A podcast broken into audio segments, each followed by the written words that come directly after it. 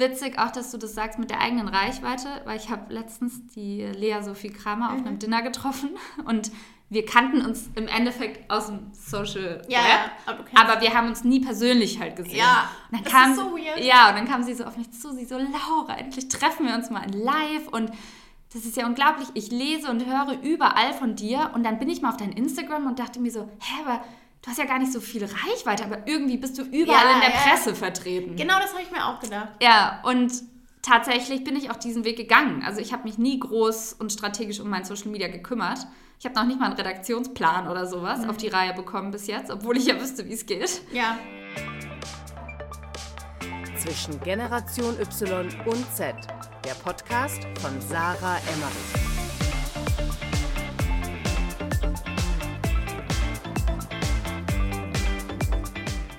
Egal ob bei einem siebenköpfigen Agenturteam wie bei mir oder bei einem großen Konzern. In der heutigen Arbeitswelt geht es immer mehr um die Bedürfnisse des Einzelnen. Es geht nicht mehr darum, was die Firma braucht, sondern es geht immer mehr darum, was die Mitarbeiter brauchen und wie man hier gute Lösungen finden kann. Wir sprechen eigentlich andauernd über New Work. Doch was heißt das wirklich und wie kann man auf die Bedürfnisse der eigenen Mitarbeiter oder der Kollegen und Kolleginnen besser eingehen? Es braucht dazu definitiv mehr Verständnis zu Kultur und mehr Empathie untereinander, egal auf welcher Ebene. Und da hat Sondermoment, Achtung, Werbung, eine tolle Lösung geschaffen. Und zwar bietet Sondermoment Tools, wie zum Beispiel die Sondermoment Icebreaker Edition, um durch Spiele zu erreichen, dass sich Kollegen und Kolleginnen besser kennenlernen, dass sich Chefs und Mitarbeiter besser kennenlernen, dass sich Teammitglieder besser gegenseitig kennenlernen. Ich finde das nicht nur ganz, ganz toll, sondern habe das auch mit meinem Team zusammen bei unserer digitalen Weihnachtsfeier letztes Jahr im Dezember ausprobiert und war überrascht, wie viel Spaß es tatsächlich macht. Ich würde sagen, wir kennen uns schon sehr, sehr gut, haben aber dadurch eben nochmal Themen aufgegriffen durch die Sondermomentkarten, die wir sonst noch nie besprochen haben. Und Sondermoment schafft es wirklich, Beziehungen zu stärken. Man muss auch dazu sagen, dass die Sets unfassbar hochwertig sind und sich als super Geschenk eignen äh, für Freunde, für Kollegen, für Kolleginnen oder für Manager oder Managerinnen. Wer das Ganze ausprobieren möchte, kann einfach mal unter sondermoment.com slash teams vorbeischauen und bekommt auch aktuell 15% Rabatt mit dem Code Generation YZ. Also ganz, ganz viel Spaß beim Spielen und Ausprobieren. Ich habe euch Sondermoment und den Rabattcode natürlich auch nochmal in den Shownotes verlinkt und jetzt ganz, ganz viel Spaß mit der Folge zwischen Generation Y und Z. Herzlich willkommen zu einer neuen Podcast-Folge bei Zwischengeneration Y und Z. Und ich sitze heute in Berlin, äh, tatsächlich in Person. Freue ich mich natürlich immer sehr drüber, wenn man mal nicht remote aufnimmt, mit Laura Lewandowski. Hi Laura. Hallo Sarah, ich freue mich auch sehr, dass wir hier in person sozusagen sitzen. Ist bei mir auch schon länger her. Ja, hast du ja schon vorhin gesagt, äh, die letzte Podcast-Folge, weil Laura ist auch ähm, Podcasterin, können wir aber gleich nochmal genauer drüber sprechen, was du schon alles in der Podcast-Welt gemacht hast oder auch in der Zukunft noch machst. Ähm, das letzte Mal hast du ja vor einem halben Jahr auch in Person Podcast aufgenommen. Ähm, warum ich hier heute mit Laura sitze, ist, wir haben äh, vor einigen Wochen, ich glaube, es war noch vor Weihnachten, oder? Mhm. Haben wir äh, ganz lange im Sohaus zusammen gesessen und an Laura äh, kommt man auf jeden Fall in der deutschen Medienwelt, würde ich jetzt mal behaupten, zumindest in meiner Bubble, so auf LinkedIn und in der ganzen äh, Social-Media-Szene nicht vorbei. Deswegen kenne ich ihren Namen auch schon bestimmt über ein Jahr ähm, und äh, habe das immer wieder verfolgt oder immer mal wieder an anderen Ecken mitbekommen, ähm, dass wir Überschneidungen im Netzwerk hatten und äh, fand es immer super spannend, was du machst. Und deswegen habe ich mich auch gefreut, dass wir uns dann äh, final in Person getroffen haben ähm, und jetzt auch hier zusammen eine Podcast-Folge aufnehmen, denke ich, ähm, du passt super ins, ins Format bei Zwischengeneration Y und Z. Ähm, ich finde es auch spannend, was du alles so machst. Vielleicht kannst du selber in ein paar Worten für die, die dich noch nicht kennen, einmal kurz erzählen, ähm, was du aktuell so machst. Vielleicht ein bisschen ähm, Background. Also ich habe ja eben schon gesagt, Laura hat schon den einen oder anderen Podcast auch mit äh, betreut oder aufgenommen. Zum Beispiel auch mit dem Red Bulletin. Vielleicht kannst du da gleich auch was dazu sagen, was das genau war. Und jetzt machst du ja vor allem Meet Your Mentor und Smart Chiefs. Also beides ganz spannende Projekte. Und du wirst auch Mama. Also bei dir passiert ganz, ganz, ganz, ganz viel. Ähm, vielleicht willst du einfach selber mal kurz zusammenfassen, ähm, was du machst, wer du bist. Ja, sehr gerne. Äh, ich fange mal in der Gegenwart an. Ja. Du hast ja gerade schon zwei Worte genannt, einmal Medium Mentor und einmal Smart Chiefs. Also grundsätzlich ist Medium Mentor eine YouTube-Show, ähm, die in absehbarer Zukunft wahrscheinlich auch mal ein Podcast wird. Mhm. Ähm, wir haben uns jetzt allerdings erstmal auf YouTube konzentriert, weil wir gesagt haben, wir wollen eine Sache richtig machen. Und zwar, was machen wir da genau? Ähm, die Idee von Medium Mentor ist es, wirklich zu schauen, ähm, wo oder mit wem müssen wir sprechen? Wer sind Menschen, die wir gerne als Lehrer gehabt hätten, früher in der Schule, die wir aber nie hatten und die uns wirklich auf das vorbereiten, was uns mhm. in der Zukunft sozusagen wichtig sein wird und uns im Endeffekt auf das Leben als Creator vorbereitet. Und wenn ich jetzt sage Creator, meine ich jetzt nicht unbedingt ähm, YouTuber oder Instagrammer oder generell Influencer in Anführungsstrichen, sondern wirklich ähm, Menschen, die selbstständig sind, ähm, Menschen, die sich mit ihrer Kreativität vor allem selbstständig gemacht haben. Das kann im Endeffekt jeder sein, der sich der Technik in der heutigen Zeit bedient. Du bist auch ein Creator, ich bin auch ein Creator. Und da werden einfach viele verschiedene Aspekte immer wichtiger. Und was meine ich zum Beispiel für Aspekte damit?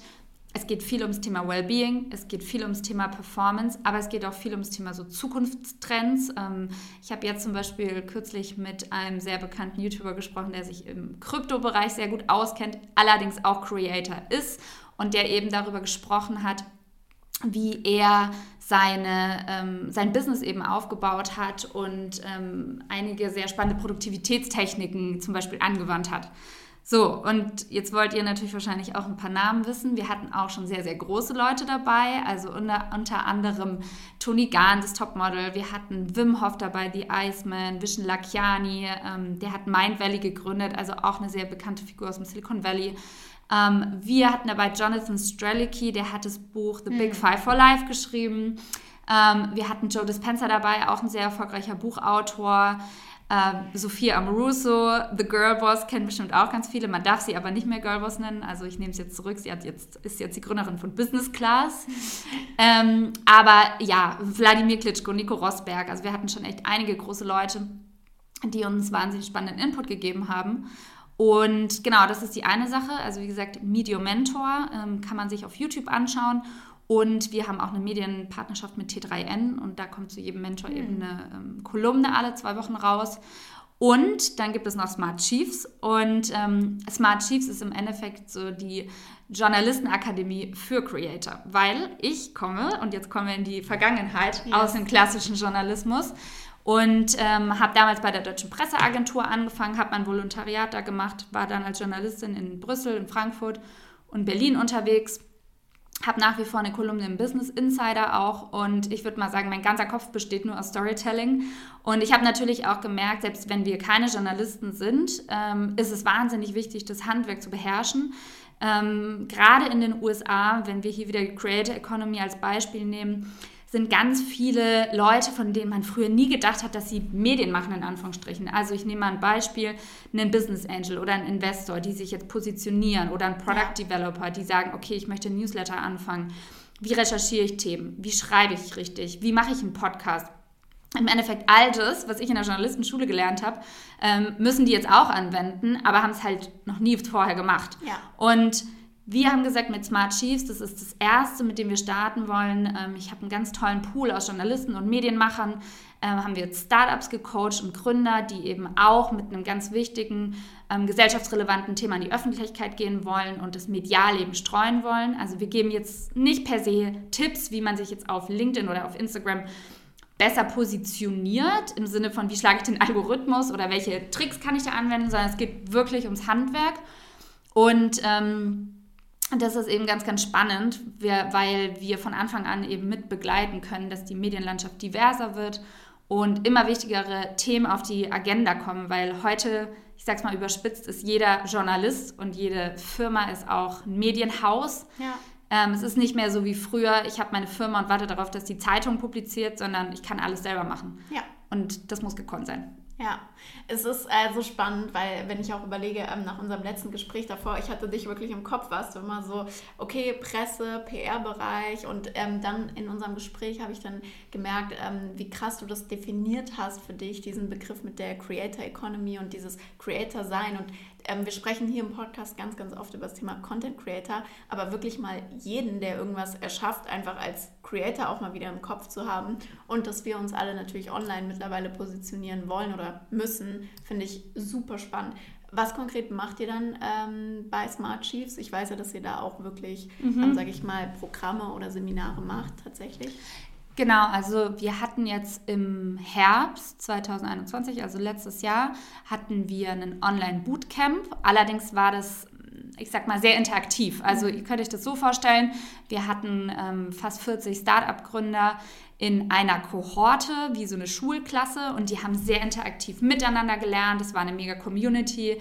Die haben sich gegenseitig Feedback gegeben wir hatten Live-Sessions, Mentoring-Sessions ähm, mit Journalisten eben, mit mir selbst. Ich habe auch jede Woche sozusagen eine Vorlesung gegeben. Die haben Übungsaufgaben bekommen und ähm, haben sozusagen einen ähm, kompletten Plan von, was ist mein Thema, bis hin zu, wie schreibe ich das richtig, wie wird es sprachlich präziser, wie komme ich besser auf den Punkt, wie recherchiere ich Quellen, ähm, wie finde ich überhaupt ähm, Punkte oder Orte, wo ich es publizieren kann. Also im Endeffekt ist jeder in die Rolle von einer Chefredakteurin oder von einem Chefredakteur mhm. geschlüpft, nur dass das Magazin man selbst war. Ja.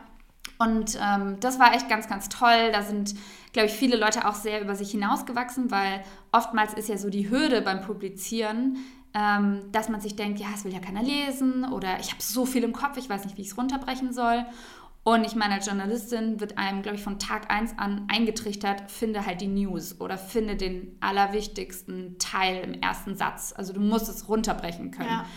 Und ähm, das ist eine wahnsinnige Herausforderung. Also auch ich sitze manchmal vor einem Post und überlege mir wirklich zehn Minuten, was ist das Wichtigste, was ich hier jetzt sagen möchte, ohne zu viel vorwegzunehmen, ohne den Text von hinten anzufangen ähm, was zieht die Leute in den Text rein. Ne? Also ich, für mich eine richtige Philosophie geworden.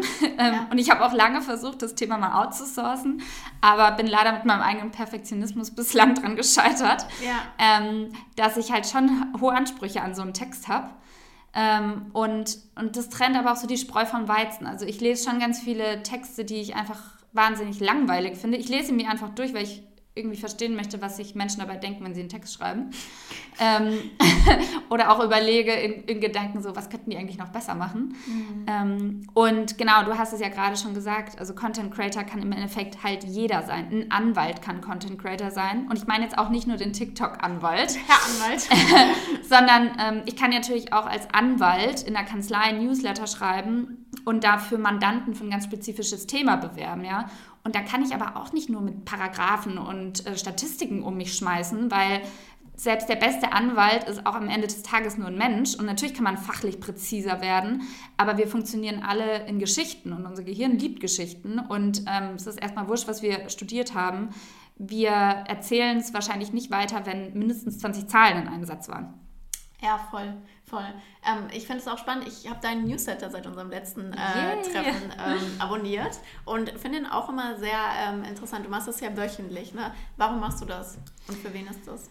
Also in erster Linie habe ich es erstmal für mich angefangen, ähm, weil ich habe ja eine Kolumne im Business Insider.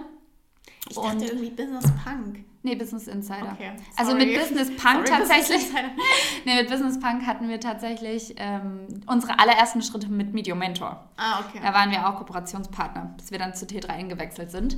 Ähm, aber ich habe eine Kolumne im Business Insider, die heißt Selbstoptimiert, wer die mal nachschauen will. Und ähm, ich habe ja bis dato in meinem Leben immer für Redaktionen geschrieben. Also es war natürlich so, dass ich schon immer meine eigenen Themen einbringen konnte. Aber ich musste sie irgendwo schon auch immer abstimmen. Und ich habe so viele Gedanken in meinem Kopf gehabt, dass ich mir irgendwann gedacht habe, a, habe ich keine Lust, über Ideen zu debattieren. Wenn ich was schreiben will, dann schreibe ich das jetzt einfach. Und B, ähm, war das auch nicht immer Material für eine wahnsinnig lange Reportage oder für einen langen Text, sondern es waren einfach manchmal Impulse. Und dann war ich irgendwie so traurig, dass ich das eigentlich gar nicht so richtig festhalten konnte. Ähm, und habe dann auch ähm, am Anfang immer sporadisch angefangen, mal ein Reel zu drehen oder mal eine Story zu machen. Aber ich muss ganz ehrlich sagen, dass mir das Schreiben halt am meisten liegt. Ich kann es überall machen, ich brauche dafür kein perfektes Licht, ich muss mich dafür nicht schön anziehen, sondern ich brauche einfach nur einen Laptop und Strom und dann geht's los. Mhm. Ähm, und meistens ist es auch für mich so oder so wichtig, vorher alles in Worte zu fassen, damit ich eben eine Struktur habe. Also kann jetzt schon auch aus dem Off sprechen, aber gerade wenn es wirklich ähm, einen Höhepunkt haben soll, eine Spannungskurve und so weiter, dann muss ich das vor alles aufschreiben. Mhm. Ähm, ja, und dann habe ich halt angefangen, habe mir gedacht, naja, okay, Schritt Nummer eins, ähm, ich möchte diese Sachen alle festhalten, die ich in meinem Kopf habe. Und es ist irgendwo auch so ein bisschen eine Reflexion für mich jede Woche, also so eine kleine Selbsttherapie. Ähm, und die zweite Sache ist tatsächlich auch, Stichwort Content Creation, dass ja wahnsinnig viele Creator einfach auf ähm, geliehenem Land unterwegs sind. Also die bauen sich eine riesige Followerschaft ja. auf Instagram auf, auf TikTok, auf YouTube, so LinkedIn. LinkedIn. Was ist, wenn das alles morgen down ist? Was gehört dir? Und man ist immer vom Algorithmus abhängig. Und ähm, ich habe mir so gedacht, mein Wunsch war es eigentlich schon immer, ein eigenes Medienhaus aufzubauen und ein Vorbild sozusagen, ähm, auf das ich auch letztes Jahr gestoßen bin, war Morning Brew, der Newsletter aus den USA, Wer den nicht kennt, ähm, dem kann ich jeden diese Newsletter nur ins Herz legen. Die brechen im Benefit Business News sehr cool und lässig runter. Und ähm, ich habe mir so gedacht, wow, die haben den Newsletter irgendwie so wahnsinnig schnell groß gemacht und es ist inzwischen auch an Business Insider oder Axel Springer verkauft worden, Morning Brew tatsächlich. Ähm, und hat jetzt auch nicht mit einer Persona angefangen, jetzt so wie mir selbst, Nichtsdestotrotz ähm, habe ich plötzlich den Newsletter wieder so entdeckt. Und dann bin ich halt in die Tiefe gegangen und habe geguckt, okay, wer hat denn jetzt eigentlich alles Newsletter? Und ich habe so geile Newsletter gefunden aus den USA, wirklich von Arnold Schwarzenegger bis irgendwelche Krypto-Experten, Mindfulness-Coaches, was auch immer, sogar der ehemalige Product Developer von Airbnb. Es ist echt mega ein unterschätztes Format. Ja, ja, voll. Und sogar, wie gesagt, der Lenny Raschitzky, von, von, der bei Airbnb ähm, gearbeitet hat, der hat einen Newsletter mit irgendwie über 15.000 oder 20.000 Abonnenten und ähm, der monetarisiert den auch. Und da dachte ich mir so, okay, ganz ehrlich, also klar kann ich immer nur für andere schreiben und dann kann ich mir halt da jede, jedes Mal mein Geld abholen für die Kolumne, so blöd es jetzt auch klingt.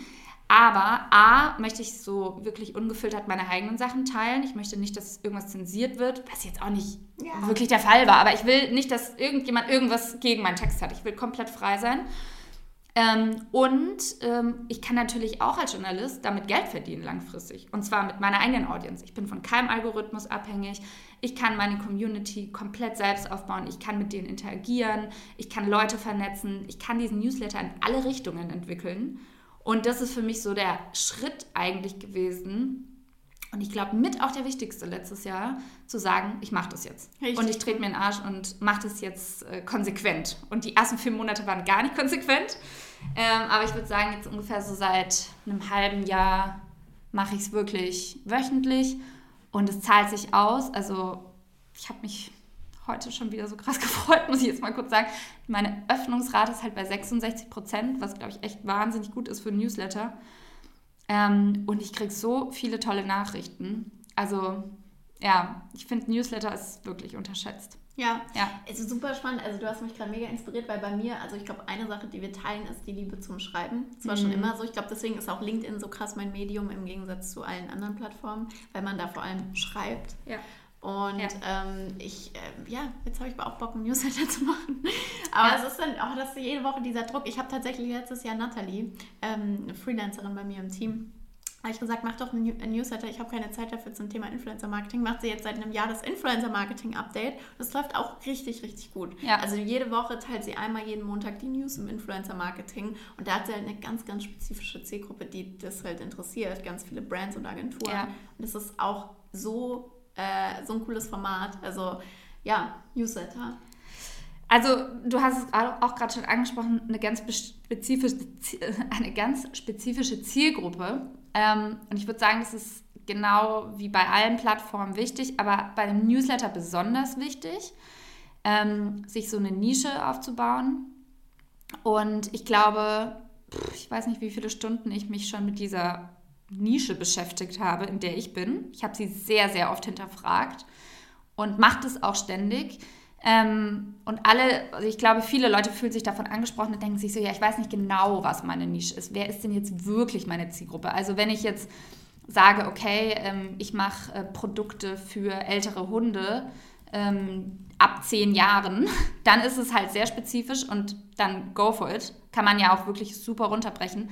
Aber nicht jeder hat so ein konkretes Thema. Und ich glaube, viele haben mich halt aufgrund der Sachen, die ich vorher gemacht habe, so New Work, ja. Business, ähm, Journalismus verortet, aber können jetzt im Endeffekt nicht haargenau sagen, was macht die eigentlich? Also in mhm. welcher Nische? Gibt es diese ja, ja, eine Nische? Hundeprodukte ab zehn Jahren? Habe ich nicht, ne? Ähm, und ich glaube, die beruhigende Antwort darauf ist, dass man sich da vortastet. Also man fängt erstmal an und ja. schreibt erstmal, bevor man sich da jetzt aufhält und verrückt macht. Und genauso habe ich das auch gemacht. Und jetzt peu à peu hat sich eben rauskristallisiert, dass ich selbst Content Creator bin und zwar im Business-Bereich und ja. dass ich halt wahnsinnig viel aus meinem Leben teilen kann. Und damit ziehe ich Leute an, die genau auf dieser Reise auch sind. Es schließt jetzt natürlich nicht aus, dass ein CEO von einer äh, weiß ich nicht, ähm, von einem DAX gelisteten Unternehmen das auch liest.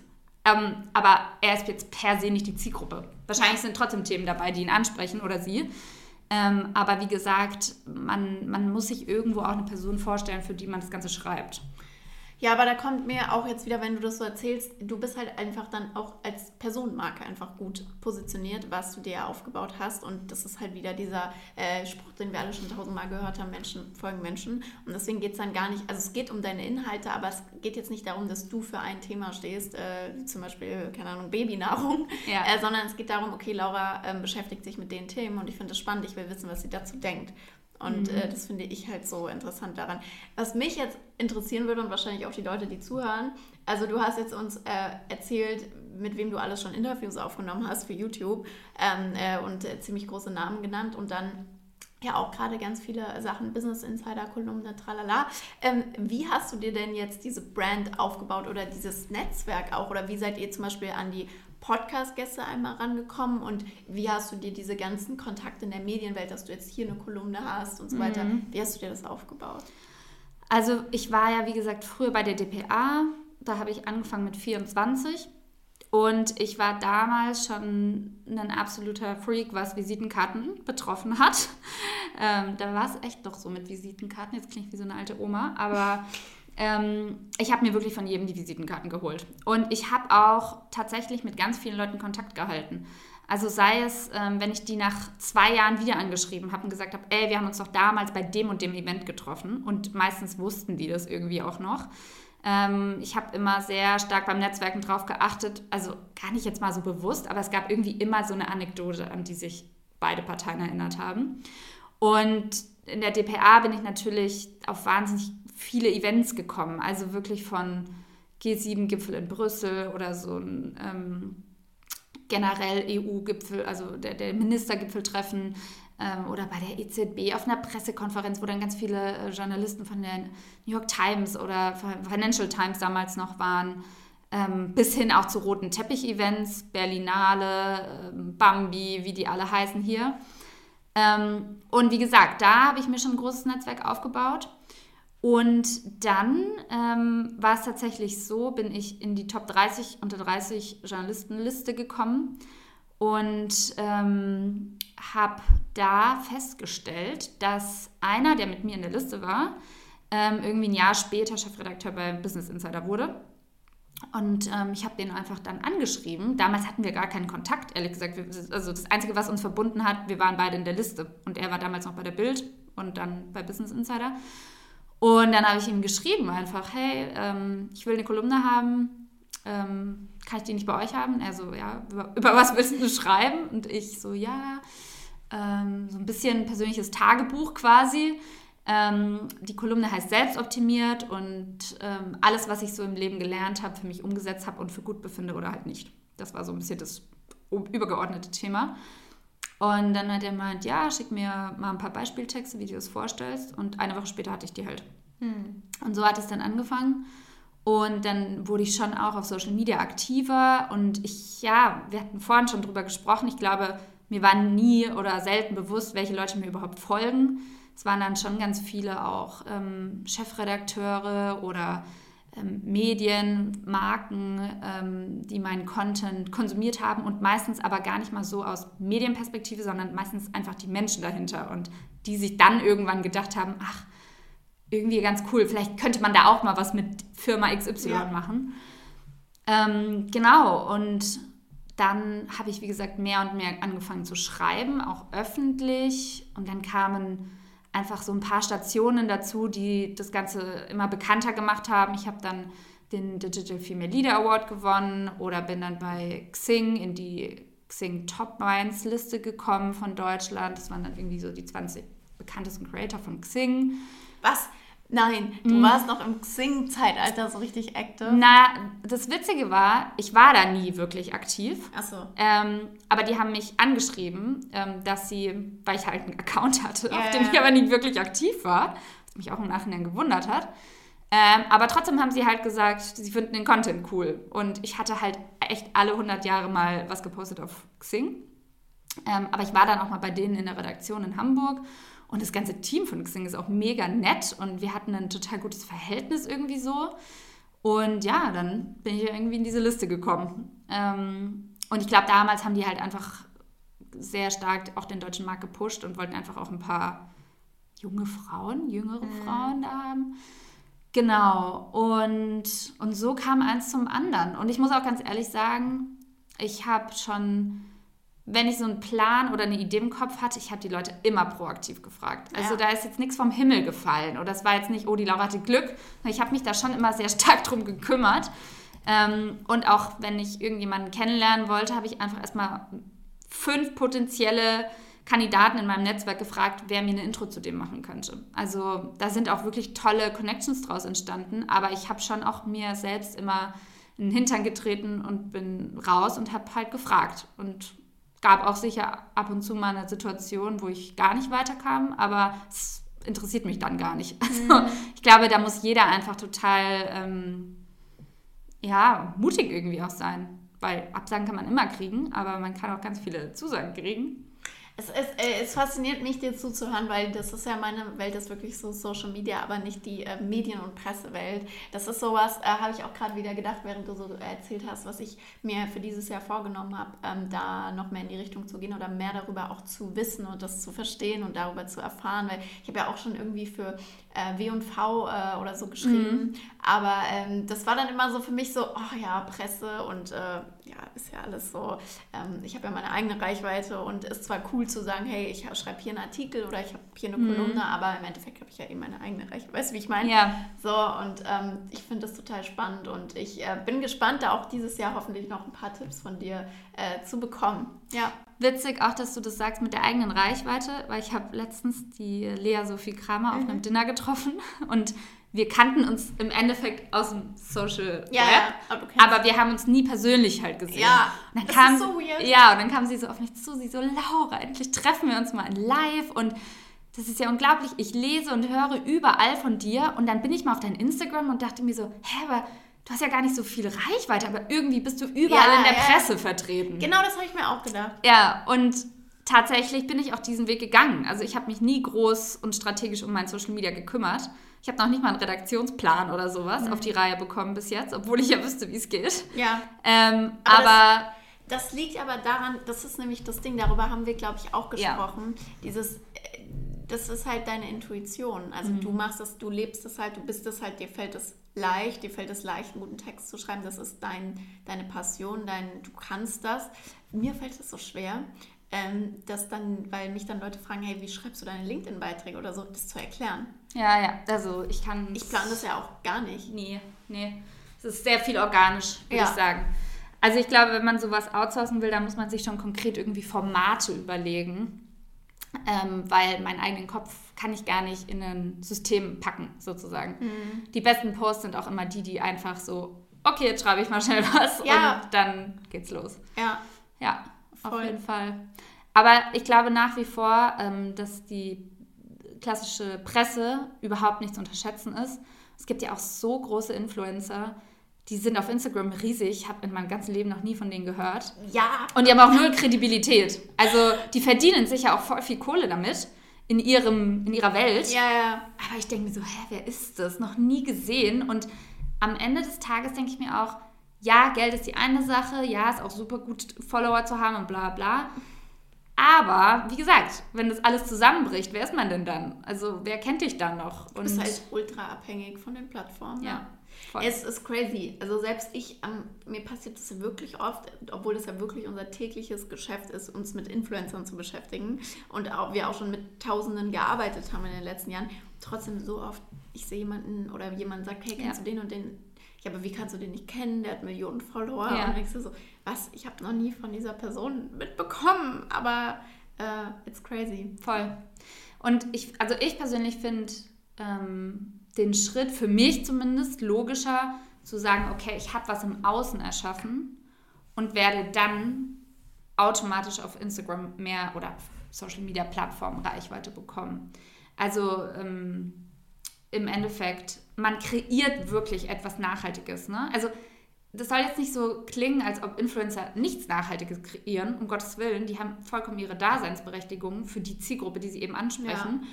Ähm, aber zum Beispiel für mich persönlich ist es viel reizvoller, wenn ich jetzt zum Beispiel sage, wow, ich habe mit meinen Inhalten, die ich irgendwie publiziere, dazu beigetragen, dass ein Gesetz geändert wird. Das wäre zum Beispiel so das Nonplusultra. Also du hast wirklich so was Nachhaltiges in der Gesellschaft. Oder ich habe ähm, auf Themen aufmerksam gemacht, wodurch eine Bewegung ins Rollen gekommen ist. Deswegen gibt es auch jetzt Influencer. Ja, Sinfluencer. Ähm, oder man hat irgendwie eine Firma, über die man aufklärt. Das Spannende ist ja, du musst ja denken, also es gibt ja ganz viele Leute, die damit nichts zu tun haben, die sagen würden, wir sind Influencer. Ja, Also, ja. ja. Und außerdem machst du ja Kooperation. Voll. Aber auch, ähm, was ich total ähm, legitim finde, ich habe darüber total lange nachgedacht, ähm, welche Kooperation überhaupt. Und ich mache wirklich nur Kooperationen, die irgendeinen Bildungscharakter dahinter haben. Und wo ich weiß, klar kann ich jetzt ein Produkt verkaufen, ähm, weil ich lebe ja auch davon, das ist ja auch kein Geheimnis. Also es ist jetzt nicht mein Haupteinkommensstrom, sondern es ist halt Nebeneinkommen, würde ich mal sagen. Aber nichtsdestotrotz, ähm, am Beispiel jetzt Trade Republic, da ging es ums Thema Altersvorsorge und ähm, Rentenlücke. Und ich muss gestehen, ich habe mich damit auch noch nicht so im Detail beschäftigt. Ja, ja. Und dann fragen die mich, okay, was würdest du denn gerne machen? Und ich denke mir so, okay, wo ist eigentlich mein, meine Wissenslücke? Und dann sage ich denen, okay, lass uns vier Stories machen zu dem Thema. Jede Woche ein neues Thema. Und ich habe eigentlich noch keine Ahnung, was ich genau machen will. Aber ich weiß, dass ich jetzt mich mindestens vier Wochen lang mit diesem Thema beschäftigen muss. Und da ist meine Lernkurve halt selber voll groß. Und das ist für mich im Endeffekt Journalismus plus bezahlt. Also kann man sagen PR, aber ich recherchiere wirklich journalistisch, wenn ich an so eine Sache rangehe. Und ich sage meinen Kooperationspartnern auch immer, wenn irgendwas dort in dem Produkt ist, was man erwähnen muss, ähm, beziehungsweise was vielleicht gar nicht so günstig ist. Also klar, bei Aktien ist klar, du kannst auch Kohle verlieren. Ähm, aber selbst wenn jetzt irgendwas da wäre, wo ich sage, ähm, das, das wäre jetzt ein Risiko, ich würde das auch erwähnen. Und ihr müsst damit leben, weil ich bin halt Journalistin und ich mache jetzt einfach keine klassische Presse. Ich rede nichts schön Ja. im klassischen Sinne. Also natürlich kannst du in der Story nicht die komplette Bandbreite abbilden, das ist ja auch klar. Ich habe ja auch nur begrenzt Zeit und die Leute wollen auch nicht 30 Story-Slides hintereinander sehen. Aber trotzdem, das habe ich auch mal einem Kunden gesagt und ähm, die wollten dann eine Sache so nicht drin haben. Dann habe ich gesagt, ja, nee, dann will ich es aber nicht. Dann mache ich es auch nicht. Ja. Und, und, aber normalerweise finden die Kunden es gut, weil die dann sagen, ja, sie finden eigentlich transparent auch voll wichtig. Ja. Und dann, ich finde auch ehrlich, das, also die Konsumenten sind ja echt dumm. Nee, also ich kann es voll verstehen. Ich würde gleich auch nochmal gerne auf den Punkt äh, kommen. Generell, du hast jetzt gesagt Cashflow, so wie monetarisierst du eigentlich das alles, was du jetzt dir aufgebaut hast und diese verschiedenen Projekte, die du machst, wie monetarisierst du? Aber um nochmal bei dem Thema zu bleiben, bei mir ist es ja ähnlich. Ich mache auch Kooperationen, viel auf LinkedIn oder im Podcast. Und bei mir, ich merke auch, also mir macht es wirklich nur Spaß, wenn es was ist, was wirklich was mit meinem Leben zu tun hat. Trade Republic zum Beispiel nutze ich seit einem Jahr, würde ich auch machen. Ähm, bei mir war das im Sommer mit Clark, äh, weißt du, Versicherung. Und da habe ich auch, also viele fanden es ja ultra scheiße. Viele finden Clark generell ultra scheiße. Kann ich verstehen, das ist ja eine App, für, um deine Versicherungen zu managen. Aber das Ding ist, ich denke mir so, hey, wenn ich das poste und dadurch habe ich 100 Leute animiert, selbst wenn die gar nicht Clark nutzen, sich überhaupt mal wieder über ihre Versicherung Gedanken Ja. zu machen, habe ich auch was Gutes getan. Schadet niemandem. Ja. So, und äh, das, das finde ich auch ultra wichtig. Ich würde niemals Werbung jetzt machen für Beauty-Produkte oder mhm. so. Also, ich habe tatsächlich einmal für Beauty-Produkte gemacht, ähm, letztes Jahr. Es hatte aber auch einen bestimmten Grund. Und zwar war das um Grete und ja. ich kenne die Besitzerin halt sehr gut. Ja. Ich weiß, es ist ein Familienunternehmen, ähm, beziehungsweise von ihr und ihrer Freundin aufgebaut ich bin da gerade rausgegangen, okay, ich bin schwanger, ähm, so, was tue ich mir jetzt auf die Haut? Und ich unterstütze halt dieses Unternehmen auch, einfach weil ich sie schon so lange kenne. Das wäre für mich eine Ausnahme. Ja, aber das finde ich. Also auch, auch wieder eine persönliche Geschichte. Genau, das ist ja was anderes, weil zum Beispiel, was ich auch gerne mache, ist Werbung für unsere Kunden. Ja. Also, und dann kann es auch ein Beauty-Produkt sein. Wenn ja. es Kunden sind, die wir betreuen, ich finde das geil, was sie machen, ich will das supporten. Natürlich teile ich das. Das hat für mich dann wieder so ein ähm, unternehmerischen Background. Ja. Wir haben ja auch darüber geredet, glaube ich. Ähm, ich finde es ganz wichtig, weil mich auch immer viele fragen wegen LinkedIn, dass du so zwei, drei Themen maximal hast, mit denen du identifiziert wirst in deiner Personal Brand und mit denen du dich beschäftigst. Und bei mir ist ein großes Thema mein Unternehmen, wie ich das aufbaue und ich als junge Unternehmerin. Und da finde ich das auch dann total interessant und bekomme auch das Feedback, wenn wir halt wirklich transparent, und das wollte ich gerade sagen, wir haben oft Kunden, die dann sagen, hey Sarah, kannst du nicht Werbung für uns machen? Auf LinkedIn oder im, äh, auf Instagram so. Und dann sage ich halt, ja, aber wenn, dann erzählen wir die Story transparent. Das heißt, dass ihr unsere Kunden seid, dass ich das Produkt cool finde, dass ich das jetzt nutze oder dass ich aus den und den Gründen gewechselt bin, keine Ahnung. Und nicht dieses klassische Influencer-Werbung. Das passt ja. nicht. Aber da ähm, gibt es, habe ich das Gefühl, immer mehr Unternehmen, die dafür auch offen sind. Also ja. gerade bei so einem Startup wie Trade Republic kann ich mir schon vorstellen, dass die da relativ flexibel sind. Voll. Also die waren, also was ich auch cool fand, muss ich jetzt an der Stelle mal sagen, das ist jetzt keine Werbung, aber die haben von vornherein gesagt, uns ist es wichtig, diese Aufklärung mit ins Ding reinzunehmen, ins Thema reinzunehmen. Und deswegen ja. sind die auch auf mich zugekommen. Sonst ja. hätten die ja auch jemanden mit einer viel größeren Reichweite nehmen können, ja. der jetzt ähm, einfach Leads verkauft. Ja. Klar. Mega cool. Ja. Nochmal zurück zu meiner anderen Frage. Ähm, du hast ja jetzt, haben wir schon gehört, echt ein gutes Netzwerk in der Medienwelt und auch in der Creator-Welt. Ähm, zwei Fragen. Einmal nochmal zurück, weil die Frage ähm, war mir nicht ausreichend beantwortet. Ja. Ich will unbedingt wissen, wie machst du das, dass du so große Namen in deine Shows ah, ja, genau. bekommst? Ja, also wie, wie, wie gehst du an die ran? Mhm. Das fände ich spannend. Und dann eben auch, wie monetarisierst du eben deine ganzen Projekte oder was ist so dein Hauptding? Ähm, weil wegen Fokus und so weiter. Und ich glaube, das ist für viele Le Leute alles, was wir jetzt so besprechen, super spannend, aber dann gar nicht greifbar, okay, wie monetarisiert man das jetzt? Ja. Also Frage Nummer eins, wie komme ich an die Leute ran? Ähm, ganz am Anfang, die ersten Leute haben wir mit ähm, Business Insider sozusagen angeworben. Also ich habe den klaren Pitch-Deck hingeschickt. Ähm, ich habe gesagt, ich bin Kolumnistin bei Business Insider. Wir haben auch die ersten Kolumnen über Business Insider veröffentlicht, bis wir dann zu Business Punk gewechselt sind und dann zu T3N. Und ähm, ich habe schon ganz klar darauf geachtet, dass das Thema natürlich sehr, sehr stark ist. Also ich glaube, nur mit Reichweite kommst du jetzt auch nicht weit. Mhm. Ähm, und vor allem, ich habe denen halt ganz klar auch gesagt, in welchem Pool sie sozusagen unterwegs sind. Mit wem werden sie da interviewt. Ja? Also wenn jetzt Wim Hof hört, ähm, oh, ich werde mit Jay Shetty interviewt, dann ist ja schon mal Feuer und Flamme. Ähm, the other way around, wenn jetzt ein Jay Shetty hört, ah, da ist jetzt auch eine Sophia Amoruso, die kenne ich vielleicht persönlich, auch schon mal positiv. Und ähm, wir haben halt unsere Liste von Anfang an ultra hoch kuratiert. Also wir hatten unter den ersten zehn Interviewpartnern Bernie Sanders stehen. Den haben wir zwar noch nicht bekommen, aber wir haben trotzdem gesagt, wir, wir fangen erstmal riesig an. Und alle so, warum fangt ihr eigentlich so groß an? Warum nicht erstmal die Kleinen? Oder die vielleicht, ja, ja. ne? Aber wir haben gesagt, nee, weil wir wollen halt unsere Mentoren und wir wollen alle, die wir spannend finden, interviewen. Mhm. Ähm, und genau, so haben wir eben geguckt, dass wir auch immer starke Medienpartner an unserer Seite haben, weil natürlich kannst du das beste Format haben, wenn du nicht die Reichweite hast, wie jetzt ein Jay Shetty, der ist ja 30 Millionen Follower hat er da im Social Web. Was, was will ich dem da mit meinen paar ja. tausend Followern auf Instagram, äh, werde ich den kaum überzeugen. Es war uns sehr, sehr wichtig, wie gesagt. Und wir sind aber bei der Auswahl der Medienpartner auch immer total ähm, strategisch vorgegangen und haben geguckt, dass es halt 100% zu unserer Zielgruppe passt. Und das sind halt eben auch ähm, Young Entrepreneurs bzw. Creator, die businessmäßig damit tätig sind. Mhm. Also ich würde sagen Startup-Gründer bzw. selbstständige Creator. Und ähm, Frage Nummer zwei, wie monetarisiere ich das? Ähm, ich habe im Endeffekt mir so ein Funnel-System über die letzten zwei Jahre aufgebaut. Ähm, das ist im Endeffekt ganz oben, hast du natürlich den Free-Content, für die Masse nenne ich es jetzt mal und ganz unten hast du die exklusiveren Produkte, nicht so für die Masse und dann wird es aber auch teurer. Und ähm, also ich sag mal, was würde ganz, ganz oben am Funnel stehen? Wahrscheinlich Social Media, also weil das ist ja komplett kostenlos für alle, die da zugucken sozusagen. Dann hast du den Newsletter, der ist aktuell auch kostenlos, aber in der Zukunft wird es auch ähm, eine Paid-Variante geben, ähm, wie so eine Art Subscription-Modell, wo ich wirklich exklusive Inhalte zu bestimmten Themen teile.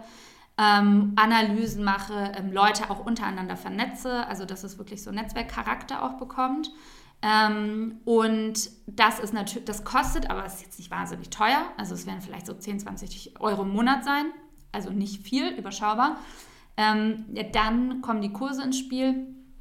Ähm, hier hatten wir jetzt natürlich alles live. Ähm, perspektivisch weiß ich aber auch, weil ich mit sehr vielen gesprochen habe, dass sie On-Demand per se auch nicht schlecht finden. Also das heißt, es wird auf jeden Fall auch einen On-Demand-Kurs in der Zukunft geben, je, nach, je nachdem, wie schnell ich das jetzt mit Baby auf die Reihe bekomme. Ähm, entweder von mir selbst oder auch von externen Journalisten, die da eben mitmachen und als Mentoren auftreten zu bestimmten Themen. Ähm, das ist ja dann komplett autark, also da muss ich ja nicht in Person erscheinen sozusagen. Und dann ähm, gibt es die Live-Kurse, also die wirklich komplett live und interaktiv sind und wo es One-on-One-Mentoring gibt. Und da werden natürlich viel weniger mitmachen. Das ist aber auch das hochpreisigste Produkt. Mhm. Und ansonsten, wie gesagt, gibt es Nebeneinkünfte. Wenn ich jetzt mal eine Kooperation mache, hat jetzt aber mit Smart Cheese per se nichts zu tun. Oder ich kann natürlich auch den Newsletter sponsoren lassen. Ähm, das ist ja nice to have. Das macht jetzt auch noch nicht äh, den, den, großen Braten, aber ähm, ist natürlich im Aufbau. Meet Your Mentor haben wir auch Sponsoring. Ähm, das refinanzieren wir aktuell damit, weil wir das ja auch noch gar nicht so lange haben und wir wirklich einfach Fokus wollen, coole Content Partnerkooperationen, aber auch ähm, ähm, ja, hochwertige Kooperationen. Also wir sagen jetzt lieber weniger und dafür richtig gut und die passen auch zur Brand, als jetzt Hauptsache jede Folge ist versponsert. Aber mhm. klar, natürlich am Anfang ist das alles gebootstrapped gewesen bei mir und ähm, gerade so das Corona-Jahr war natürlich auch äh, Achterbahn weil ich wirklich komplett darauf gepuckert habe, dass alles, was ich mir jetzt aufbaue, auch funktioniert. Ja. Und keine anderen Projekte angenommen habe, tatsächlich. Ja. Und bis vor kurzem war ich ja noch Podcast-Host bei Innovator Sessions ähm, von, von Red Bull oder Red Bullete. Und das habe ich jetzt eben auch aus, ähm, da habe ich mich jetzt ausgeklingt. Ähm, einerseits private Gründe wegen dem Baby, aber auch weil ich gesagt habe, ich möchte mich, wenn ich Sachen mache, dann kann ich mich nicht auf alles fokussieren. Dann habe ich jetzt eben die beiden Sachen. Genau. Ja, cool. Ich hoffe, das ist jetzt. Ja, das äh, war äh, sehr zufriedenstellend. Transparenter. ähm, du hast jetzt gerade schon gesagt, du bist jetzt Mama. Mhm. Und letztes Jahr, äh, letztes, ja, letztes Jahr, letztes Mal haben wir ja äh, Scherze darüber gemacht, weil äh, ja das Interesse tatsächlich bei deiner weiblichen Community doch sehr hoch ist am äh, Baby und am Mama sein. Ähm, ja, wird es da mehr Content geben? Hast du dich jetzt schon entschieden? Also ich glaube nicht äh, geplant, sag ich mal. Ähm, es wird wahrscheinlich so ablaufen wie schon die ganzen letzten Monate und Jahre, dass halt das, was in meinem Leben gerade Phase ist oder präsent, dass ja. ich das auch teile. Und ey, du wirst lachen, Sarah. Ich habe ähm, einmal auf Instagram, genau, ich habe, glaube ich, im sechsten Schwangerschaftsmonat überhaupt erst announced sozusagen, dass ich schwanger bin. Und ich meine, natürlich, weil es auch Teil meines Lebens ist, habe ich auch mal über Babysachen gesprochen, was ich auch nicht schlimm finde, weil, also ich lasse mich ja auch nicht zensieren. Und dann hat sofort ein Follower, ein Mann wohlgemerkt, geschrieben, ja, ähm, er vermisst meinen Content gerade so, es ist ja total flach geworden. Jetzt würde ich ja nur noch über Babysachen reden. Ich so, sag mal, also geht's noch? Erstens mal, erstmal einen wöchentlichen Newsletter, ähm, ja, den kannst du dir auch angucken, da steht nichts von irgendwie Kindern oder sonst ja. drin. Ähm, und, und zweitens, ich habe eine Kolumne, was auch immer, ja, und da war ich so voll im Rechtfertigungsmodus und ich dachte mir so, nee, warte mal ganz kurz, aber du musst, du musst erstmal gar nichts, ne? dann habe ich halt auch gemeint, ich so, hey, pass mal auf, äh, ich verstehe deine Argumentation, aber werde ich auch nicht ändern. Ja. Und der hat mir dann aber auch voll nett zurückgeschrieben, ja, so war es nicht gemeint und bla. Aber ich bin schon drauf eingegangen, weil ich mir so dachte, okay, jetzt kommt da so ein Mann ja. äh, und will mir da irgendwas erzählen. Auf LinkedIn, wohlgemerkt auch zwei Männer. Ähm, der eine hat ähm, geschrieben, als ich dann letztes Jahr, gegen Ende des Jahres, habe ich so zwölf Dinge, die mich herausgefordert haben in 2021, habe ich eine Liste geschrieben und die war businesslastig, also kaum Babysachen Dann schreibt ein Mann wiederum drunter, ich sehe da fast nur Business-Sachen. Willst du dich nicht mal auf deine Rolle als Mutter konzentrieren? Wo ich mir so dachte, also man kann es den Leuten ja auch nicht recht Nein, machen. kann ne? man auch nicht. Ähm, und die fand ich aber auch schon krass. Oder der eine, ja, ähm, dann wieder, ich finde das total reißerisch, wenn man sich als Mutter so positioniert. Das ist ein sehr privates Thema, das sollte man für sich behalten. Ich so, weißt du, wie viel Zuspruch ich von Frauen bekomme, die sagen, ey, danke, dass du das mit uns teilst, weil vielleicht sind wir gerade in genau der gleichen Situation. Und ähm, sind wir mal ehrlich, ist in unserer Bubble hier, vielleicht in Berlin, ist es das Normalste der Welt, Ja, ja. dass man Kind und Firma und was auch immer Ja, alles hat. normal. Ähm, aber wenn du dann schon mal irgendwie aufs Land fährst oder in kleinere Städte, es ist einfach nicht so. Und da muss man sich auch nichts vormachen. Und ich will mich da jetzt auch nicht als Heldin positionieren, um Gottes Willen. Ähm, ich lerne ja selber wahnsinnig viel von anderen und das Baby ist auch noch nicht da. Also let's see, wie es dann wird. Aber nichtsdestotrotz ähm, bin ich einfach ich selbst und ich glaube, das ist das Wichtigste. Ja. Ja. Und Oh. selbst wenn ich jetzt verschwinde auf Instagram, dann bin ich auch komplett ich selbst, weil dann schaffe ich es wahrscheinlich nicht mehr.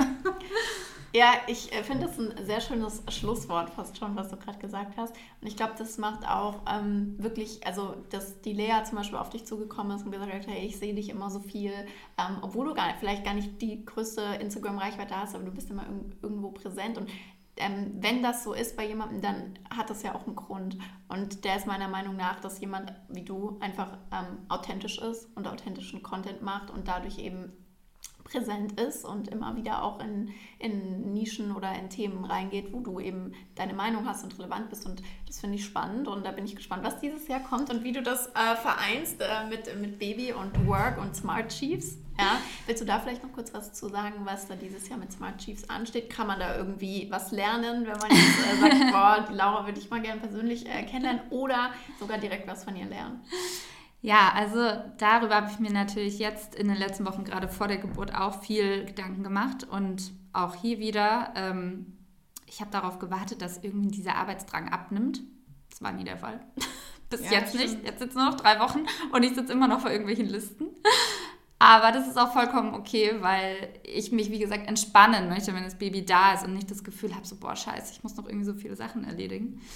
Ähm, und ja, was erwartet ähm, euch alle dieses Jahr da draußen? Ähm, ich möchte, wenn das alles klappt, ne? also ich setze mir jetzt da keine krassen Deadlines oder sonstiges, aber mein Ziel ist es auf jeden Fall, ähm, eine Kohorte live zu geben, ähm, wo sich wieder, wirklich wieder coole Unternehmer zusammentreffen. Das war so cool, es hat mir so viel Energie gegeben und ich weiß auch, dass den Teilnehmern so ging. Ähm, also das ist auf jeden Fall geplant. Der Newsletter, den wird es weiterhin wöchentlich geben, Smart Chiefs. Ähm, den können sich ja alle kostenlos auch abonnieren. Ähm, was auch noch, wie gesagt, mein Plan ist, einen On-Demand-Kurs ähm, dieses Jahr aufzusetzen und Medium Mentor. Die, die wird es auf jeden Fall auch weiterhin geben. Da haben Cool. wir ja schon viel vorproduziert. Ja, Ja. geil. Ja. Ähm, es gibt immer noch eine letzte Frage, die ich immer am Ende stelle in meinem Podcast. Ähm, und zwar, die musst du jetzt auch beantworten. ja, bin gespannt. Ähm, es ist jetzt so ein bisschen mehr im Kontext vom Podcast, worüber wir jetzt gar nicht so viel äh, geredet haben, so dieses Generationsthema, ähm, weil wir jetzt so ein bisschen zwischen den Generationen sind. Ähm, wärst du lieber 20 Jahre früher oder später geboren? Mm, boah, das ist eine echt gute Frage. Ich glaube, warte mal, 20 Jahre früher, das wäre in den 70ern dann gewesen. Bin ja 91 geboren. Ähm, ich glaube tatsächlich, ich fände die 70er auch spannend. Und zwar aus folgendem Grund. Es gab noch keine Handys und gar nichts. Ja, voll. Ähm, allem, du musst ja überlegen, du wärst ja Teenager dann erst in den 80ern, Ja. 90ern. Genau. Ähm, ich glaube, politisch war es auch eine voll spannende Zeit irgendwie. Mauerfall und so krasse Umbrüche und ähm, ich wäre da ja in der Boomer-Generation gelandet. Also das fände ich, glaube ich, irgendwie auch faszinierend, ähm, mal zu sehen, wie das irgendwie alles abläuft, beziehungsweise wenn man da so gar nicht vernetzt ist. Ich bin da ja wirklich so die krasse Schnittstelle eigentlich. Also ich glaube, so als ich sehr klein war, gab es Nokia-Handys, da war noch nichts mit Vernetzen und dann plötzlich gab es Instagram und die ganze andere Welt. Also ich kannte ja so beides ein bisschen. Ähm, sagen wir mal, ich werde jetzt in 20 Jahren geboren. Ähm, Boah, ich weiß nicht. Also manchmal macht mir die Zukunft, ich freue mich drauf, aber manchmal macht mir die Zukunft auch Angst, ähm, weil ich das Gefühl habe, dass wir halt immer gläserner werden und ähm, es gibt nicht mehr so wirklich ein Privatleben und auch da ich mich jetzt eben mit dem Metaverse und so weiter schon beschäftige, habe ich das Gefühl, die Zukunft wird einfach nur noch am Bildschirm stattfinden. Ja, das, das finde ich Und das finde ich so eine traurig. schreckliche Vorstellung, dass wir uns dann auch noch Avatare, also haben wir ja im Endeffekt jetzt schon auch. Instagram ist ja irgendwo auch ein Parallelleben. Die Leute auf Instagram sehen mich nicht, Ja. wie ich, ein, was ich als richtiger Mensch hier bin. Aber ich glaube, da wird es halt noch mal abgefahrener. Und ähm, was ich mir dabei auch so denke, ist, dass die Welt ähm, auf eine ganz seltsame Art und Weise einerseits vernetzt wird, aber auch so vollkommen transparent. Also es gibt keine Privatsphäre mehr im Sinne von, wo reise ich hin? Alles wird trackbar, alles wird messbar, alles wird kontrollierbar. Ähm, man, man kann ja nicht mal mehr entscheiden, wie man gesundheitlich sich aufstellen will. Ja? Also ich sage jetzt mal, ob man für oder die gegen, äh, gegen die Impfung Ja. ist, aber irgendwann kannst du nicht mal mehr entscheiden, was du in deinen Körper lassen möchtest. Also auch wenn das jetzt moralisch und alles total sinnvoll ist, aber alleine die Vorstellung finde ich einfach krass, dass wir halt zu Sachen gezwungen werden können. Und deswegen vielleicht eher in die 70er. Kann ich nachvollziehen. Also ich sage immer, ich wäre so gerne mal Teenager oder in meinen 20ern, in den 90ern. Ja. Deswegen ähm, wäre es, glaube ich, auch meine Antwort. Voll. Aber ich meine, es werden auch so tolle Sachen in 20 Jahren passieren. Vielleicht werden bis, wir bis dahin so komplett Smart Cities aufgebaut haben. Der Umwelt geht es hoffentlich besser und wir überwinden diese Krise oder schaffen da den richtigen Schritt. Vielleicht kommt alles ganz anders, als wir es uns gerade vorstellen. Ja, das, das denke ich mir oft, dass wir das jetzt so alles sehen, wie es sein wird, aber es kann auch halt komplett anders sein. Und man gewöhnt sich ja auch krass schnell dran. Also Ja. wenn ich mir jetzt zum Beispiel denke, so unsere Omas, ähm, so viel zur letzten Frage, Sarah. ich höre gleich auf. Aber ich denke mir so, weißt du, unsere Omas, ich weiß nicht, wann deine geboren ist, meine ist so Ende der 30er Jahre geboren. Und die hat jetzt so alles mitbekommen und rafft aber gar nicht mehr, was ich eigentlich arbeite. Ne? Also ich sage ihr halt, ich bin Journalistin, das versteht ihr noch. Ja, Und ich drucke ihr dann Sachen aus. Aus Ja. dem Internet, aber kein Instagram. Ich, ich drucke ihr dann halt mein Newsletter aus und sage, ja, das schreibe ich dann. Aber so. Und das ist schon krass. Es geht halt du meinst, so schnell. dass ähm, sie, also dass diese Generation sich nicht mehr dran gewöhnt. Aber wir Nee, schon. Genau. glaub, wir haben das halt gelernt, uns schnell an Sachen zu gewöhnen. Aber es geht ja so schnell gerade. Ich komme ja kaum Ich komme auch hinterher. nicht hinterher. Ich Also- verstehe nicht, was ein NFT ist.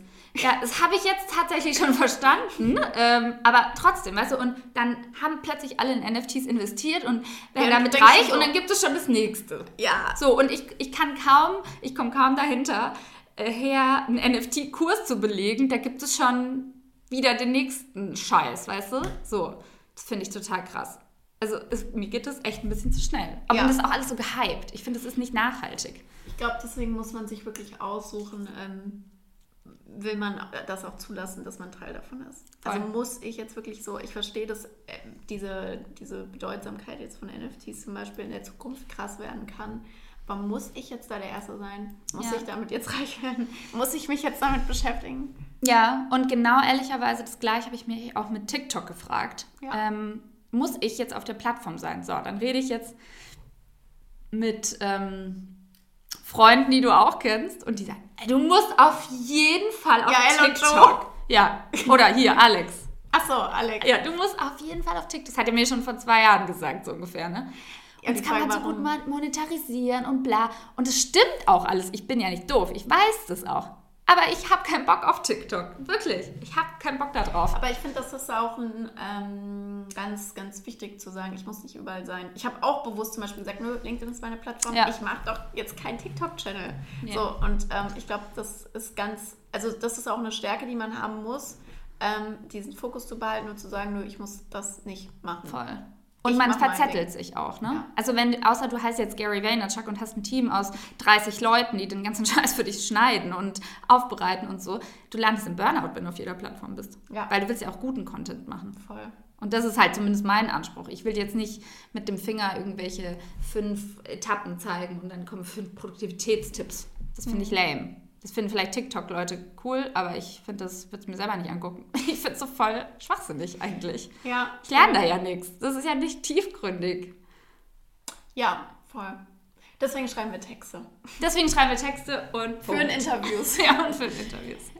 Ja, ich, ich danke dir für deine Zeit. Ich freue mich sehr, weil wir gehen ja jetzt noch Abendessen. Ja. Ähm, und ja, wenn man Laura finden will, folgen will, weil man ihr noch nicht folgt, dann sollte man das dringend tun. Ich glaube, am besten Instagram, LinkedIn und der Newsletter kann ich Yes. sehr empfehlen. Dann kommt es äh, automatisch jede Woche in die Inbox. Und ich muss auch sagen, es gibt so viele, so viele Scheiß-E-Mails, die man bekommt, die man einfach nur löscht und wo man genervt ist. Deswegen abonniert mal einen Newsletter, der euch Freude bringt und Infos bringt. Ähm, ich kann es sehr empfehlen. Und ansonsten ähm, freue ich mich auch, vielleicht machen wir auch ein Update oder so in einem, in einem Jahr. Ich bin dann gespannt, was du dann berichtest. Ja, und auf jeden Fall. ja, ich werde natürlich alles verlinken in den Show Notes. Danke dir für deine Zeit und für deine Insights und an alle Zuhörer bis zur nächsten Folge zwischen Generation Y und Z. Und denkt dran, man kann jetzt bei Spotify Bewertungen abgeben. Deswegen würden wir, beziehungsweise ich, uns natürlich mega freuen, wenn ihr das macht, falls ihr das noch nicht gemacht habt. Und ja, vielen Dank und ciao, ciao. Danke euch fürs Zuhören und danke natürlich Sarah für deine tollen Fragen. Ciao. Ciao.